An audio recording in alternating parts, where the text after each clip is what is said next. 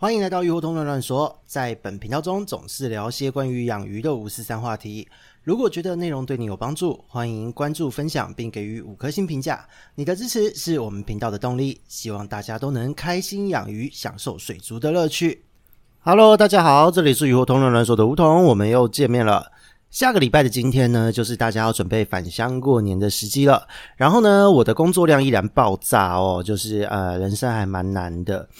到这个年前的最后一周呢，我的抬头纹的肉毒还没打，结果还因为过劳追加了更多的细纹，特别是在鱼尾纹的部分哦。那二零二三年的目标呢，就是希望放在打抬头纹的肉毒之外，呃，最好顺便再做一个拉皮，然后再做个漂眉之类的哦。那这个部分呢，就是要麻烦大家多多协助啦。因为毕竟呢，今天的内容也是非常的精彩，就要麻烦大家抖内一下了。那再来呢，就是我们进入主题哦。说到今年即将要过年，今年二零二三年农历年要到了，今年的生肖呢就是兔子。那宠物市场呢，其实非常的好玩哦，就是每年呢都会跟着当年度的生肖去大玩谐音梗，不论学名呢，还是俗称呢，还是市场商业的流通名称。只要是到了什么生肖呢，各种称呼只要能够和这个生肖沾上边的，通通都会被拿来大推一波。比方说，在过去马年的时候就被推了海马，鼠年的时候就是推了老鼠鱼，那龙年的时候就是龙鱼哦，各式各样银带啊、红龙啊、金龙啊都有被推。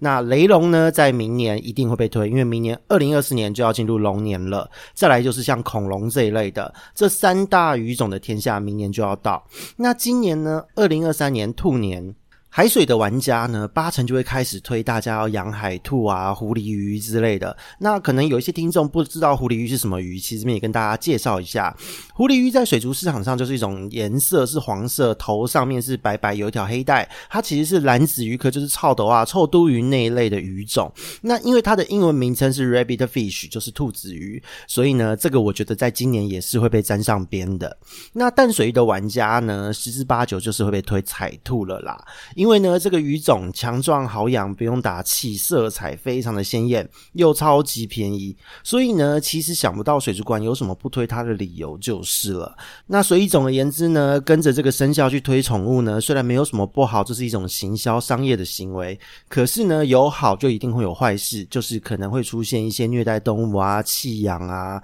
哦之类各式各样的风潮都会出现。那好是好在说，呃，彩兔这一个鱼种，它本身在台湾也是。由产的，那再来就是它的饲养难度门槛其实非常的低，那最主要是因为它也是属于就是一般水族玩家口中原生斗鱼的一种。既然讲到斗鱼，大家就会理解到它其实可以直接呼吸空气啊，小小的水体就能饲养，饲养难度是非常低的哦。所以呢，如果你在过年期间真的被水族馆的话术宣传给打到，或是说你今天可能是带着小朋友出去逛街，小朋友想要养一些宠物，那看到了水族馆也有介绍到海兔这个鱼，你也想说就趁着这个机会让小朋友照顾生物，来培养一下小朋友的耐心，还有对于生命的尊重，我觉得非常的棒。但是呢，在那之前，至少请您听听这集哦，各位父母或是各位还没有入坑的饲主哦，不是或许，而是一定可以大幅减少惨剧的发生。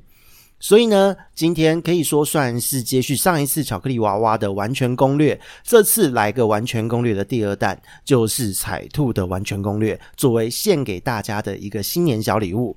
那进入我们的主题哦，先来讲讲彩兔是什么鱼。在市场上流通的彩兔呢，其实大多都是来自于东南亚的鱼种。那台湾呢也有本地种，大家一定都不陌生，就叫做盖斑斗鱼。那它的英文名称其实蛮梦幻的，叫做天堂鱼哦，非常好听。那它的这个颜色呢，因为是真的非常的漂亮，所以会得到了这样的美称。那这一个鱼呢，它的产地其实非常广，台湾啊、海南岛啊、东南亚国家全部都是有分布的。那这一条鱼，它除了的体色很美，最有名的在台湾来说，就是它可以抗登革热啊之类的。毕竟呢，如果说到要吃蚊子的鱼，在台湾大致上就是盖斑斗鱼一定是冠军，可以说是无鱼能敌。因为呢，它具有迷宫器官，因为毕竟是斗鱼嘛，可以直接呼吸空气。那又是本土种，它对于水温和台湾的气候呢，它的适应程度非常的高。那它本身的习性是喜欢静水啊，还有一些缓流、流速很慢的这种沼泽区。那这些地区呢，多半就是蚊虫孑孓比较多的一个水域。它的体型没有非常大，是中小型的体型，可是呢，诶，它的食量还蛮大的，所以呢，它吃蚊子用头的能力呢是远胜孔雀、大肚鱼、青江鱼这一些。只是呢，很可惜，它虽然很漂亮又强壮。但是呢，终究不敌就是环境污染、农药还有开垦，所以呢，在台湾慢慢慢慢的就不见踪影了。如果说听众朋友呢跟小弟是差不多年纪，一九八零年代、一九八四、一九九零年代出生的，应该都会听说过这一只鱼的讯息。因为呢，在一九九零年代左右啊，野生的个体呢日渐稀少，它当时是被列入了保育类。但是呢，差不多同一时间哦，因为东南亚的品种就是水族馆的，呃，被流入野外。至于说是有人刻意放流，还是说呃是无心的，或是弃养怎么样的，已经不可考啊，无从得知。但是呢，在这样子的状况之下，就导致了各式各样的杂交发生。它们虽然是不同的产地，但是毕竟是同一种鱼，是可以交配的。所以呢，到现在虽然还是有流传，就是说在台湾有好几种产地型的鱼，那这些鱼的个性啊、体色表现都不同。比方说像三翼型啊，就有三翼红型、三翼蓝型之类的，还有龙潭型啊，各式各样的一个地方型。但是呢，就是在学者的研究，就是清大的曾庆贤教授，他透过 DNA 的鉴定之后呢，其实发现差异性非常的小，所以呢，可以视作是同一种鱼。于是呢，就在二零零九年，把这个鱼种从保育类的动物呢，变更为一般的野生动物，它就是一般常见的野生动物而已。所以呢，就这一点而言呢。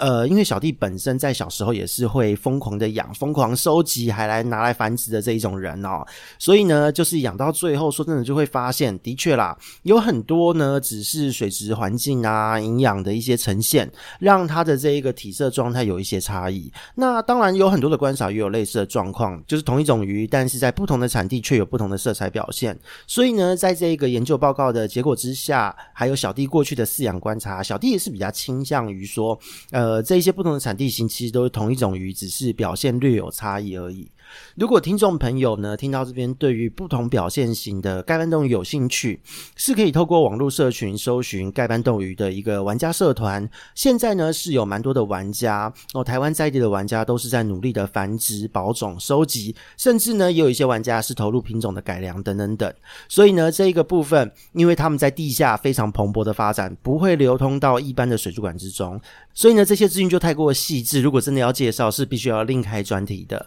那这个部分。就要请听众朋友，如果感兴趣的话哦，就麻烦自己去研究一下，可以跟这一些社团做一些接触。那我们今天呢这一集的目的，毕竟还是有点在劝世啦，希望大家接下来是兔年养这一条有兔子名称的鱼的时候，请好好的对待它。所以呢，我们还是要回过头来去讲一讲这个关于饲养照顾的完全攻略，主要就是针对水族馆你能够取得的这个彩兔来做说明。在水族馆呢，如果你去逛的时候，你会看到叫做彩兔名称的哦，大致上会有几个生物。你会看到的有叫做彩兔、白兔、澳火。那这个澳火呢，其实它的全名叫做澳洲火焰。有时候呢，在有一些店家又会被称为火焰彩兔。那这三种其实都是盖斑斗鱼。彩兔就是基本款，然后就是我们常见的这个原始野生型的表现。那白兔呢，就是白子。哦，红色的眼睛，白色的身体，身上的色素也是红色的斑块。那澳火呢，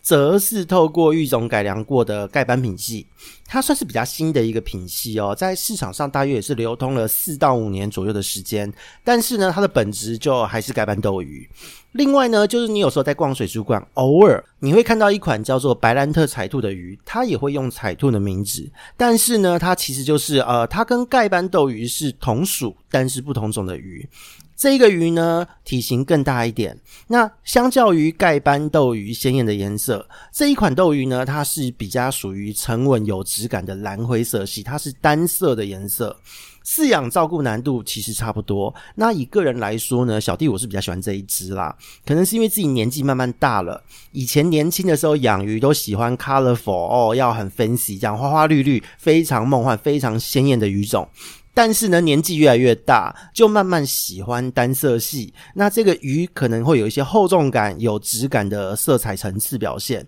所以呢，小弟基本上是会投这个白兰特彩兔一票的，因为呢，这样子的颜色相对于小弟现在来说是非常耐看的。那如果呢，你在逛水族馆的时候有瞥见这一条鱼，因为看到它的时候，大概都会是灰灰蒙蒙的颜色，因为可能会紧迫或状态差，或很多只放在一起。这些都不要紧，你就可以挑一只比较大一点的、尾巴比较长一点的，可能是公鱼，然后你就把它带回家，单独去饲养它，它不用多久就会表现出非常鲜艳的颜色给你看了。那再来呢，就是其他还有同属的鱼种也会出现哦，但是在水族馆又会比白兰特彩兔更加的少见。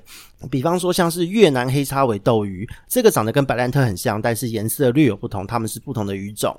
再来就是朝鲜斗鱼，这个是算目前小弟的经验中最少见的。这个斗鱼呢很特别，它又叫做虎斑斗鱼。它跟盖斑斗鱼呢在状态差的时候，乍看很像，但是呢最大的差异是它的尾巴是圆形的。那盖斑呢，则是它的尾巴呢是上下末端哦，上下的这个鳍条，最上面最下面这个鳍条会延伸拉丝的这种禽尾。那它的体色呢，和盖斑也完全不一样，更有野性美。只有在状态差的时候，两只看起来都灰灰丑丑的。所以呢，如果逛水族馆，可能会看到这四种。哦，其中朝鲜真的就是最少见。如果有兴趣的朋友呢，你看到请务必要顺手把它收下来。虽然它的饲养难度以台湾来说是稍微高一点，毕竟呢它是比较喜欢低温的鱼种，在台湾因为温度比较高，是相对难养一点。可是呢，它表现好的时候出来的色彩这个鲜艳的程度也是会超乎你想象的，所以呢非常有饲养的价值。另外就是前面提到的一些网络社群的存在哦。如果说你今天想要找美丽精致又是受到良好照顾的个体，甚至说你是要找改良过的品系，也不在乎多花一点钱的话，那么和社群玩家进行交流会是一个很棒的选择。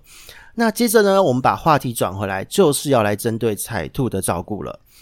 彩兔呢，因为这一条鱼它状态好的时候，它的鱼鳍呢，这个末端的拉丝哦，拉长哦，会非常的美丽。所以呢，我们先不管鱼鳍，因为如果我们要把鱼鳍整个鱼鳍都算进来，鱼会变得很大一只。所以呢，我们就来算它的体长，从它的嘴巴尖端到它的尾柄哦，就是鱼鳍开始的那个地方，我们把体长算下来。一般来讲，一般你能买到的彩兔都会是落在五到八公分左右的种类。公母鱼的差异非常好辨认，公鱼会有明显拉长的背鳍、臀鳍和尾鳍的上下端，哦，它都会很明显的往后延伸，拉丝拉得很美，而且呢，体色鲜明，体型也会比较大。那母鱼呢，这三个鳍它的这个末端会有点小小的拉丝，但是会差很多，明显会短非常多。体型呢，整体来说比较小，嘴巴也比较小，但是呢，肚子会很大很饱满，因为肚子都是蛋。那再来就是，当你要买它，你要养它，你要了解它的水质。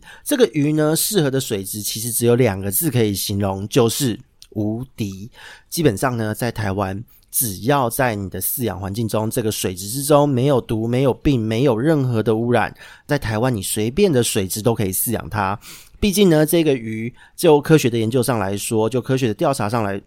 毕竟呢，这一条鱼根据研究指出哦，从四度到三十八度的水都能活，非常的夸张。但是呢，最佳哈有最好表现的饲养温度是二十到二十八度左右。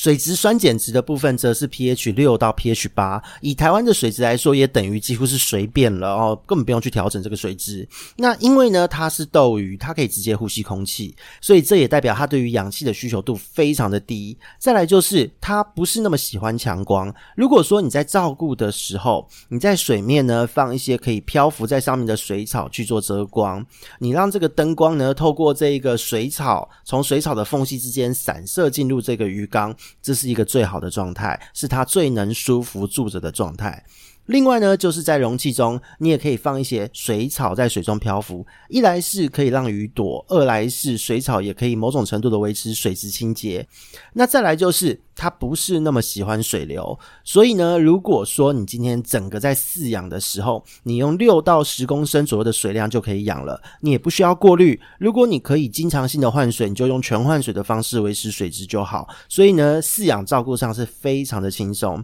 但是如果你希望让它就是整缸看起来美美的，你就可以加个简单的过滤，然后呢铺一层薄薄的沙层，是会相对美观。如果说你今天照顾的容器是用桶子或是用裸缸去养，没有过滤，就是建议不要放沙层了，否则的话呢，就是病原菌多。呃，强壮归强壮，这一条鱼如果这样子养下去，迟早还是会出事。毕竟呢，水质恶化到一个程度，超过了鱼可以忍受的状态时，鱼就是会给你很不幸的冒出疾病来。所以呢，这是这一条鱼的基本照顾。简单来讲，就是随便养就好。再来就是它的寿命哦，寿命大约是五年到七年。其实说长不长，说短不短。所以呢，它会是一个很适合饲养作为伴侣生物的一个宠物鱼。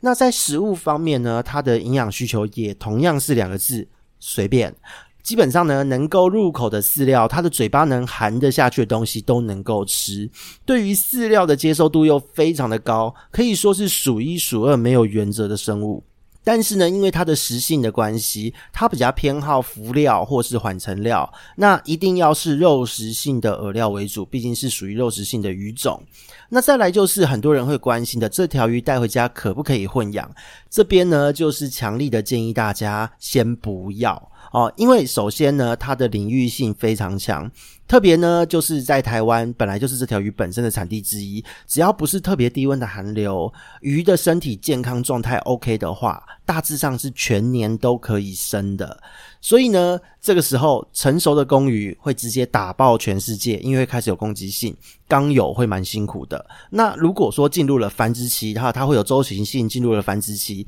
进入繁殖期的时候，它的战力会直接加倍，刚有会更辛苦。所以呢，这个部分混养方面会是比较困难的。但是呢，好就是好在说。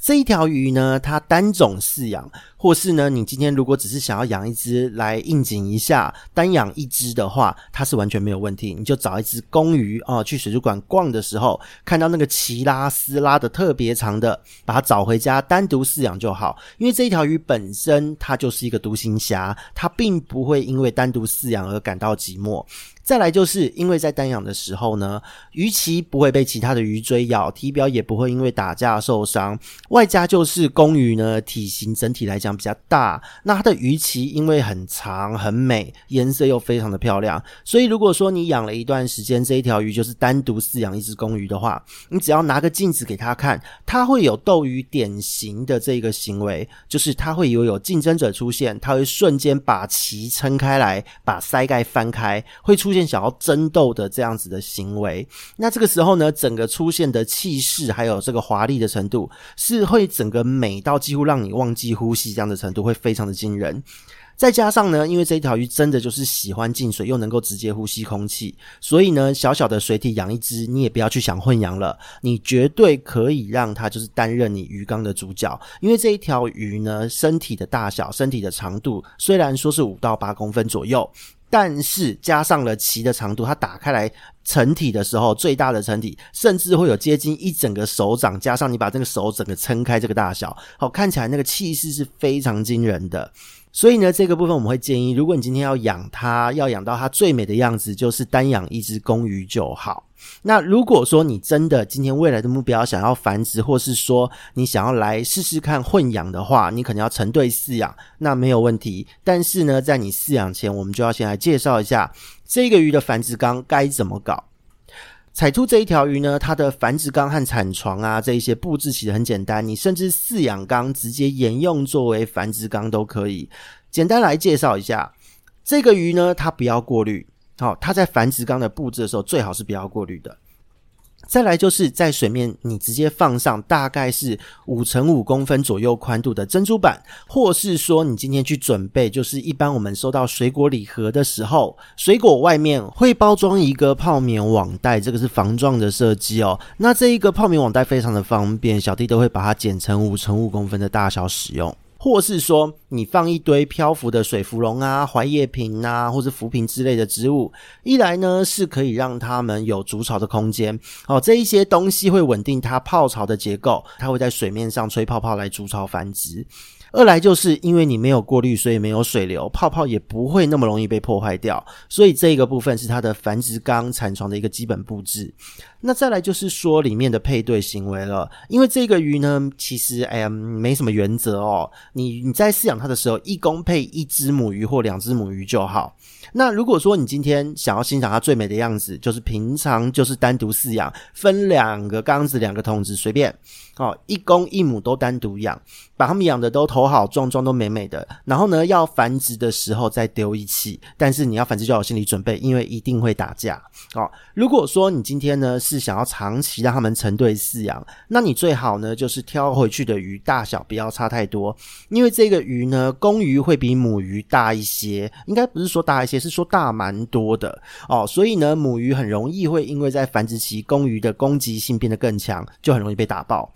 那在这个过程中，也要特别强调哈，它一公配一母的状态是最好的。两母呢，其中一定会有一只母鱼会是被排挤的那一只。那这个部分，如果你发现说有这样子的母鱼存在的时候，就请一定要把这一只弱势的母鱼抓出来单独养哦，不要让它继续在里面被打，是有可能会命危的哦。那讲到这边，有很多人就会好奇啦，诶，那个说配对是这样子配，好像很好配，但是我要怎么判断它们 O 不 OK 了？或是说我今天平常是单养，我什么时候该丢进去？这边就跟各位介绍哦，这个鱼呢，在成熟的时候是非常好辨认，繁殖的时机是非常好判断的。首先，先来讲公鱼。公鱼呢，它是会异常的艳丽，颜色会比平常更华丽。然后呢，你会看到它在刚刚我们提到的哦，水面漂浮的这些水草，或是像珍珠板啊、宝丽龙网啊这一类的东西，哦，或是各式各样的可能是饰品。如果你什么都没有，它真的成熟了，它也会在鱼缸的角落选一个它觉得比较安全的地方。你会看到它开始在那边一直吹泡泡，在水面上吸一口气，开始吐出几颗泡泡，它会构筑成一坨泡泡这样子的泡巢。好，这是代表。它已经开始准备要繁殖了，那这个时候呢，它也会展现比平常更强的攻击性。如果你是混养的话，哦，公母鱼混养的话。你会看到它出现一个行为，就是看到它凶一下母鱼，然后呢，把鳍打开来扭几下，又回去筑巢，吐一些泡泡之后呢，就是又冲过去凶母鱼，再绕回去筑巢。这个部分就是它看到母鱼开始有出现了想要繁殖的这个念头了。那这时候呢，它就会开始进行这个行为。那针对这一个凶的这个行为呢，其实有时候会想哦，说凶也不太对，说真的就是呃求偶啦，它的求偶行为中间呢也一定会发生追咬。所以破掉啊，尾巴破掉啊，什么都是非常正常的。所以呢，我们前面才会说到，你在把它放养的时候、混养的时候，或是你平常单养养得很美，放进去一定要有心理准备，破掉真的非常的正常。那我们讲完公鱼成熟的表现，我们就来讲母鱼。母鱼其实相对容易成熟，在台湾饲养来说，你只要营养够，随便丢饲料一直养养养，它只要够肥都能够成熟。如果说你的母鱼够成熟了，你就会发现。母鱼会接受这个公鱼的诱导，接受这个公鱼的求偶行为，也往泡巢的下面去移动来准备生蛋。那如果说不够成熟呢，或是真的看不对眼，这时候你就会发现公鱼求偶求到一半开始打母鱼，母鱼会整个被打到角落，颜色可能会变得很惨白。那这时候呢，就是要请你尽快把这个鱼捞出来分开，等到你把这个被打的鱼呢调养好，就再来再次的尝试。否则呢，母鱼很容易是会出现啊。生命危险之类的状况，那当然呢、这这也不是绝对值哦，因为有的时候偶尔就是会碰到母老虎，把公鱼直接给打爆。那这个状况呢，当出现时也请你一样要把公鱼隔开来做调养。至于怎么调养呢，就是蛮简单的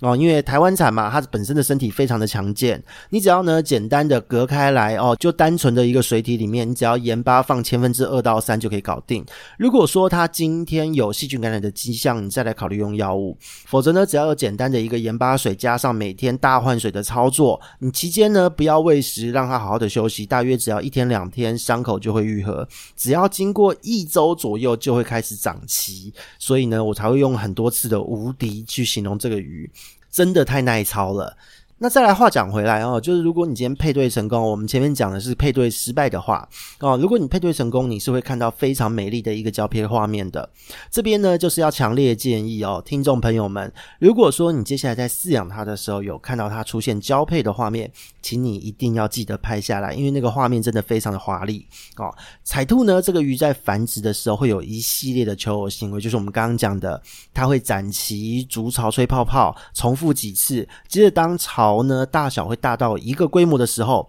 公鱼会故意游到它的前面，把它横挡着，然后呢挡住之后，才把鳍给打开来。这个时候，它会慢慢把母鱼，就是呃，你要说逼嘛，或是引诱嘛，都可以啦。总之就是把它引诱到这个巢的下面。如果说今天成功了。母鱼呢，在这个过程也会给出回应，母鱼也会出现出非常鲜艳、不亚于公鱼这样子的体色哦。同时，也会有把鳍打开、把鳃打开的行为，也会有一些扭动的这个动作。同时间，它也会顺着公鱼的引导，就是游过去。游过去之后呢，你会看它们两只鱼呢，一公一母，它会开始绕圈圈哦，呈现一个六九的姿势，也不是啊，是说头尾相对的姿势。然后呢，公鱼就会从母鱼的腹部泄殖孔这个位置哦，哦，从它的这个就类似像躯干的腰部，在臀鳍前方、腹鳍中间哦，它会从这个地方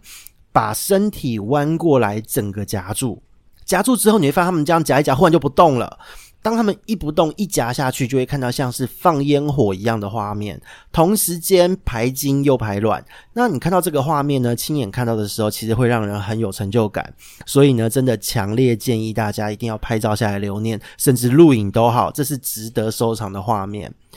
那当排精排卵之后呢，会看到卵是往上面飘的，是属于浮性卵。那这个时候呢，公鱼会先醒过来，那母鱼呢，可能绝顶升天吧。Anyway，总之就是它会陷入一个稍微恍神的状态。那公鱼呢，就会趁这个时候呢，把漂浮在这个泡泡旁边的这一些蛋呢，全部用嘴巴就是含住，接着把它吐到这个泡槽里面去。那当他今天的这个动作做完一次一轮之后，他就会接着再找母鱼重复刚刚我们讲的整套过程，它会持续数十分钟，甚至是有时候到几小时哦。这个部分就要看鱼的这个成熟状态，还有这一条鱼的经验而定。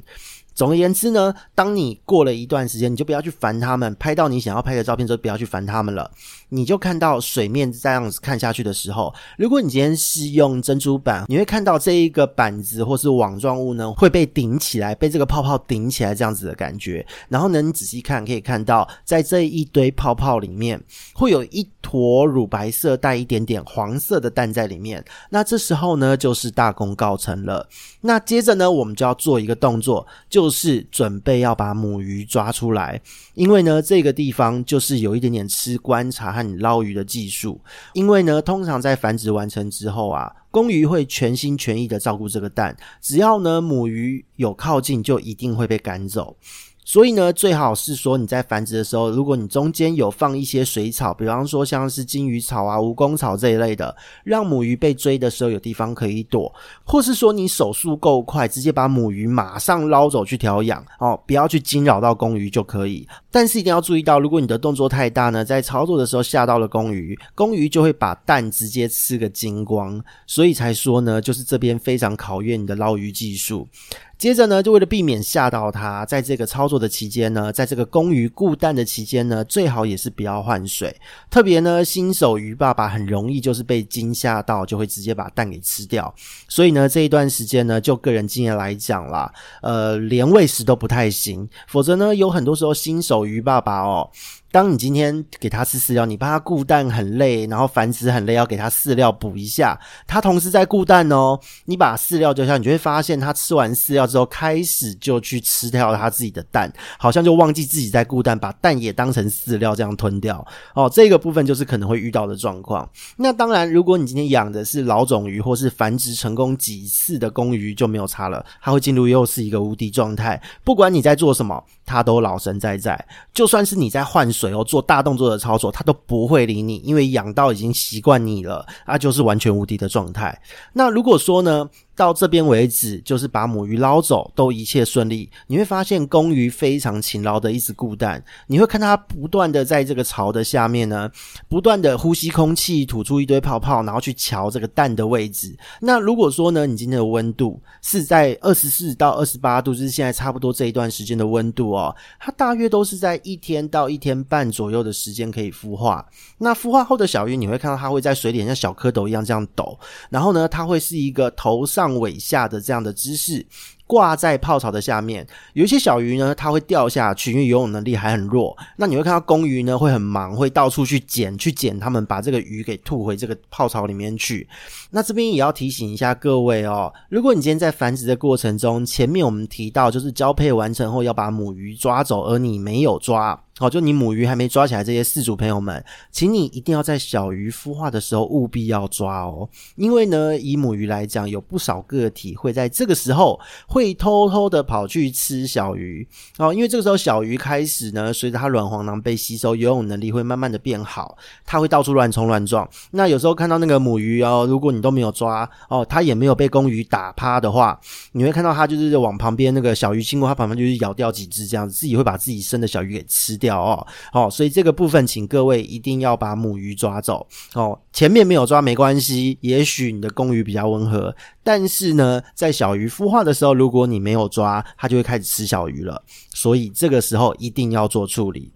那当你今天呢，就是继续照顾下去，你看这个公鱼继续努力的照顾这些小鱼，你会发现公鱼努力不懈的照顾之后，大约经过孵化后两到三天的时间，小鱼呢，它原本是倒挂在这个泡槽下，它就会变成可以横过来，像一般鱼，就是像一般鱼一样横向的游泳，哈，变成一般鱼游泳的姿态。这个时候你会发现公鱼就不理不睬。它的任务已经结束了，就不会再照顾它了。所以呢，这个时候你就可以把公鱼捞出去调养进步。那这时候捞它的难度就没那么高了，就轻松捞就好哦。你就把它捞出去，好好的调养一下身体，然后呢，感谢它的付出。那接下来呢，当鱼生出来第三天开始平游，我们称呼这个动作叫平游哦。平游之后，你就要准备给小鱼吃的食物了。彩兔这个鱼很有趣哦，因为它的产量虽然很大，小鱼呢孵化率也非常非常高，但是有一件事情非常的麻烦，就是它的嘴很小，嘴真的超级小，整个鱼跟毛一样大。所以呢，前面两三天，当鱼平游的瞬间，就代表它已经准备要开口吃东西了。如果你在前面两三天呢，你没有准备它们可以吃得下的食物，很容易就会因为在前面几天这个营养的转换阶段呢，缺乏营养而产。生大量死亡的状态，就这么拜拜。所以呢，这个部分很多人觉得彩兔不好顾，都是卡在这一个关卡。到底初期要给它什么样的食物呢？那以小弟这边来讲，其实也没有想象中复杂哦。因为在小学的时候有看过书，说可以用蛋黄喂食，我就试着模拟，还真的活下来，只是水脏的宇宙块哦。你就把那个水煮蛋的蛋黄拿出来，然后呢，捏一小块，加入一点点的水，把它拌开，变成一个类似蛋黄水的感觉。你再把它加入到这个水里面给小鱼吃哦，就用全熟的蛋黄和水就可以了。虽然说这些小鱼会去啄这一个小小的蛋黄细末，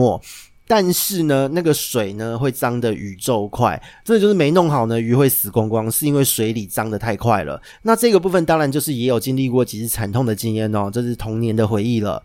那再来就是在现在呢，因为网络太发达，资料很好取得，养法呢也五花八门。所以说，如果你有上网查，你会看到有人说用绿水，绿水最自然。那但这边呢，也跟各位讲一下，用绿水养鱼苗，其实就是属于自然淘汰法。鱼虽然会吃里面那一些吃绿水这些浮游藻类的小小微生物，但是呢，鱼的存活率会相对的偏低，因为你也不知道这些小小的微生物们是什么生物，营养够不够，是多还是少，而且呢，万一你没有顾好。这一些小微生物可能会是吃鱼的生物，这个时候呢，你的小鱼在里面就会全灭，哦，直接被这些小微生物们全部干掉。所以呢，个人来说是不太推荐的。那再来呢，就是也有人会推荐使用草履虫。草履虫呢，如果你能够跟玩家交流，取得这个虫的种源呢，非常棒，因为你用酵母去养就可以大量滋生了。那以小弟个人来说呢，因为就是懒到爆炸了哦，所以就是直接用汽水为虫。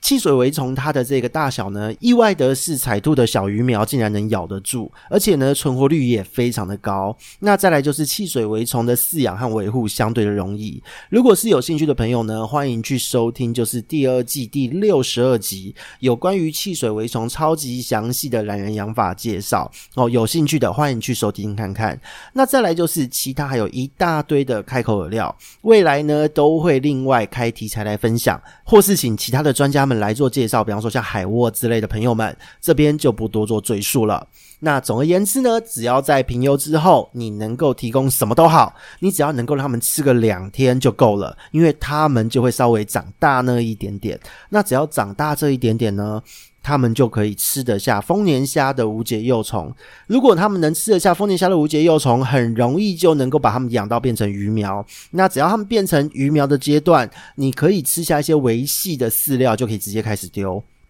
越早丢会越好，这个时候呢，就可以比照成鱼的照顾，大量的换水，然后投喂，然后简单的去养它们，就可以非常好照顾。所以呢，介绍到这边，大家应该对于这条鱼来说是非常的熟悉了。那在这一个育成的过程中，一定也会有很多人有问题，特别是说，诶，我这些鱼那么小，数量那么多。用了这些饵料该怎么样来维持这个水质哦？那在这边就是也要给大家一些建议。如果说你把公鱼移开啊，你就可以准备开始第一次的换水，用打气管的方式慢慢去抽这个底部，把脏污抽走哦。那同时间呢，你要维持这个水质，让水循环，提供这一些鱼一些基本的溶氧，因为它们还小，还没有办法直接呼吸空气。这个时候，你放入一根打气管。弱打气就是几颗泡泡这样啵啵啵这样慢慢冒就好，因为他们游泳能力还太弱了。同时间呢，丢入几只苹果螺还有黑壳虾作为工具生物来帮忙清除一些残饵等等等。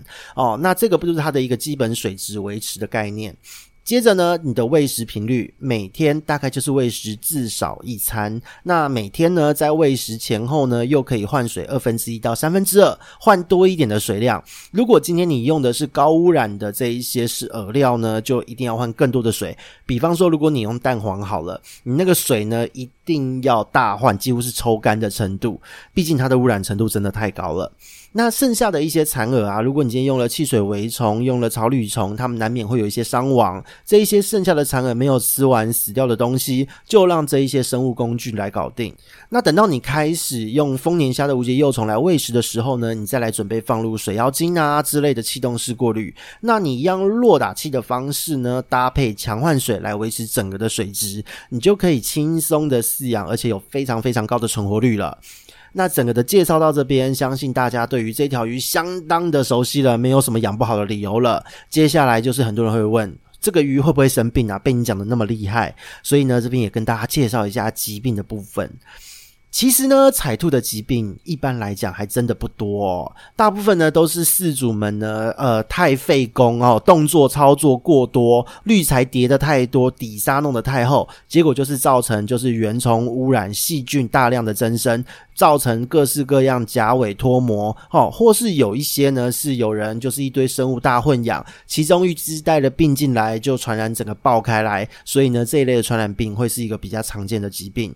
那如果说你是单种或是单只饲养，你只要维持在二十到二十八度这样子的温度区间，环境真的就是简单一点。大致上都不太会有疾病产生哦。那值得一提的就是，在二零二二年度，就是去年，曾经有一波就是淋巴囊肿病毒的疾病哦。那在台湾的彩兔，在台湾的盖斑斗鱼玩家之间大量的传播。那这个部分是真的比较没有办法处理。其他大致上呢，就是没有什么难搞的疾病，因为它的身体其实真的太强壮了。真要说唯一脆弱的阶段，就是在鱼苗的阶段了。如果你有在上网查一些资料，很多人会建议你。说在饲养这个鱼的鱼苗的时候，你可以丢一些懒人液啊什么的，可以增加鱼的存活率。那关于懒人液的部分呢，当然它是有利有弊。但是总而言之，如果你今天懒人液丢着就没有去维护它，没有去把它做替换的话，它很容易会造成一些原虫的增生。让你的鱼轻易的就受到原虫的侵害，导致发育不良啊、死亡、各式各样的状况。所以呢，如果你从鱼爸爸手上接来照顾之后，在顾这个鱼苗的阶段，环境呢越单纯，真的是越好的。至少怪里怪气的污染源、病原菌不会那么多。那另外呢，就是当做大放松哦，额外补充一个小秘诀给大家。在繁殖斗鱼的玩家间，不论玩的是彩兔、盖斑斗鱼，或是什么有的没有的斗鱼，总而言之呢，就是会有一个口耳相传的症状。他们把得到这个症状的鱼叫做趴趴鱼。那这个趴趴鱼呢，其实是在小鱼发育的过程中，呃，因为鱼鳔的发育不全哦，因为这个鱼在发育的过程中，它的鱼鳔会随着成长，慢慢的长出来，然后它会在那个从鱼的身体侧面会明显可见有一条好像透明的管。子一样的东西在肚子成长。这个东西就是鱼鳔，那但是呢，很多时候在饲养时候会发现鱼鳔发育不全，它没有长到满哦，发育就是跑一半而已，可能肚子的一半有鱼鳔，后半段是没有鱼鳔的。结果呢，就养着养着，发现这样的鱼长大，身体的后半段都会垂垂的垂在缸底，然后呢，很难保持平衡。很多人都会说，诶，这个是温度过高，或是你今天喂食的东西太过营养了，长太快了，鱼鳔的成长跟不上身体的成长状况所造成的，但是呢，其实这一个症状是呃已经被破解的。这一个症状的出现呢，其实最主要是来自于食物中的脂肪酸含量不足。因为呢，我们前面有介绍到仔鱼初期开口的料用什么都可以，那目的呢其实很单纯，只是为了让它稍微大一点点哦，稍微长大一点点，嘴巴变大，就要赶快切换成丰年虾的无节幼虫哦。所以在它初期的时候，活下来的目的会大于补充营养这个目的。那当他今天活下来之后，你赶快给他丰年虾无节幼虫，让他呢靠这个丰年虾无节幼虫的营养撑到长大。可是当他长到一个程度的时候，你要让它的这个鱼的身体机能呢，身体的脏器呢，每一个器官都能好好的发育，只靠丰年虾的无节幼虫又略有不足。所以呢，如果你要避免这个趴趴鱼的症状发生，哎，温度不是最大的重点，什么啊，那个长太快也不是重点，其实营养才是，营养必须要跟得上它的成长速度，才可以解决这个问题。所以呢，这一边就有几个简单的对策，就提供给各位。第一个对策是，你可以进行丰年虾的滋养后再喂食，这个部分呢，有市售的商品可以直接使用。好，再来就是你可以尽早提供含有鱼粉。优质脂肪酸的鱼苗饲料，比方说像海丰啊、高过力都有做这个饲料的推出。再就是你提早可以给它红虫，而且呢，把这个红虫在喂它之前，就是进行一些维生素的混合补充。那再来就是第四种对策，你今天可以饲养一些水藻，同时对它做一些呃饵料的滋养，给它一些营养的补充，让这一个水藻作为营养的载体，再去给这个彩兔吃。透过这一个操作，也能够避免这个鱼鳔发育不全的状况产生。所以呢，四种对策，不论你选择哪一种，只要你的营养有到位，都可以大幅的降低鱼鳔发育不全这个状况发生的机会哦。以上讲到这边，今天的整个彩兔饲养完全攻略就到这边告一段落。希望大家呢，就是不论是什么样的原因买了彩兔回家，不论你今天是被推坑，不论你今天是被水族馆的广告打到，或是今天你觉得今年是兔年，就是要有一个兔子的宠物陪着你哦。那养真实的兔子又比较麻烦，寿命更长，而且随时要照顾。那你今天如果养一只彩兔，也是一个很棒的选择。那不论今天是什么样的理由，你都可以养得轻松愉快。这是我们这一集的初衷。毕竟这一条鱼真的很适合作为水族入门观赏互动，同时作为伴侣生物的一种鱼。那在这边呢，就是要提早跟各位拜个早年，祝福大家兔年行大运。也希望大家呢，就是啊、多多抖内抬头纹的肉毒基金啦，让小弟呢可以在过年后可以顺利的搞定抬头纹，而且呢，在新的一年呢会有更多的好事发生。那这边呢，就是鱼活通乱乱说带给大家的一个分享，我们下次见喽，拜拜。